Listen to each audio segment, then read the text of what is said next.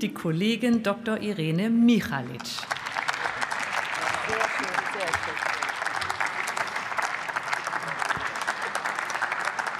Sehr geehrte Frau Präsidentin, liebe Kolleginnen, liebe Kollegen! Vor zehn Jahren haben die Abgeordneten des Deutschen Bundestages etwas sehr Kluges entschieden. Sie haben gesagt, es ist nicht gut, dass die Abgeordneten komplett selbst darüber befinden, wie sich die Diäten entwickeln. Auch wenn wir natürlich nach der Rechtsprechung des Bundesverfassungsgerichts dazu angehalten sind, ist es aber dennoch in der Sache nicht gut und politisch immer sehr aufladbar im Sinne populistischer Stimmungsmache, wie wir wahrscheinlich nachher wieder hören werden.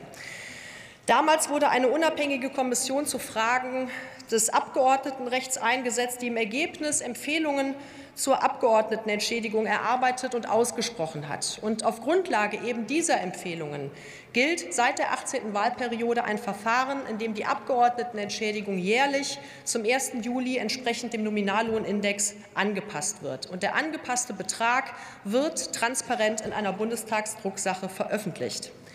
Dieses Anpassungsverfahren muss aber zwingend spätestens jeweils drei Monate nach der konstituierenden Sitzung des Deutschen Bundestages wieder beschlossen werden, damit es gültig bleibt. Das ist gesetzlich so vorgesehen, und deswegen führen wir heute hier diese Debatte.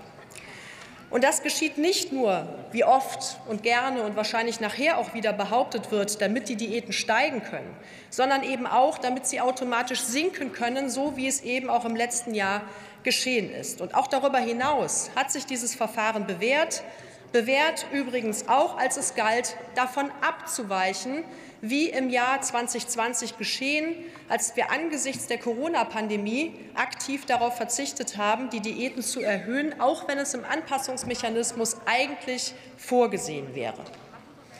Und wie eben erwähnt, musste das 2021 gar nicht erst geschehen, denn die Entschädigung sank ohnehin aufgrund der negativen Lohnentwicklung in der Krise. Und wir werden auch zukünftig, und das ist meiner Fraktion Bündnis 90 Die Grünen auch sehr, sehr wichtig, äußerst sensibel auf die Umstände achten. Wenn es für andere aufgrund von krisenhaften Entwicklungen große Einschränkungen gibt, muss sich das auch bei den Abgeordneten widerspiegeln, meine Damen und Herren.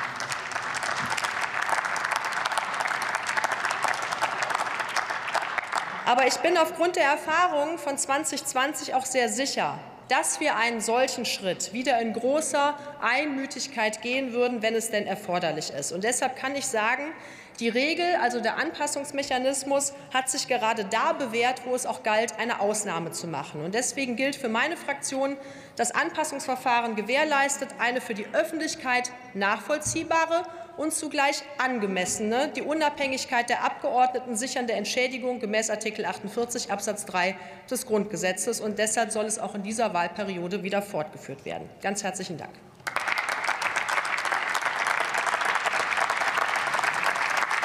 Vielen Dank, Frau Kollegin Michalic. Und als nächster erhält für die AfD-Fraktion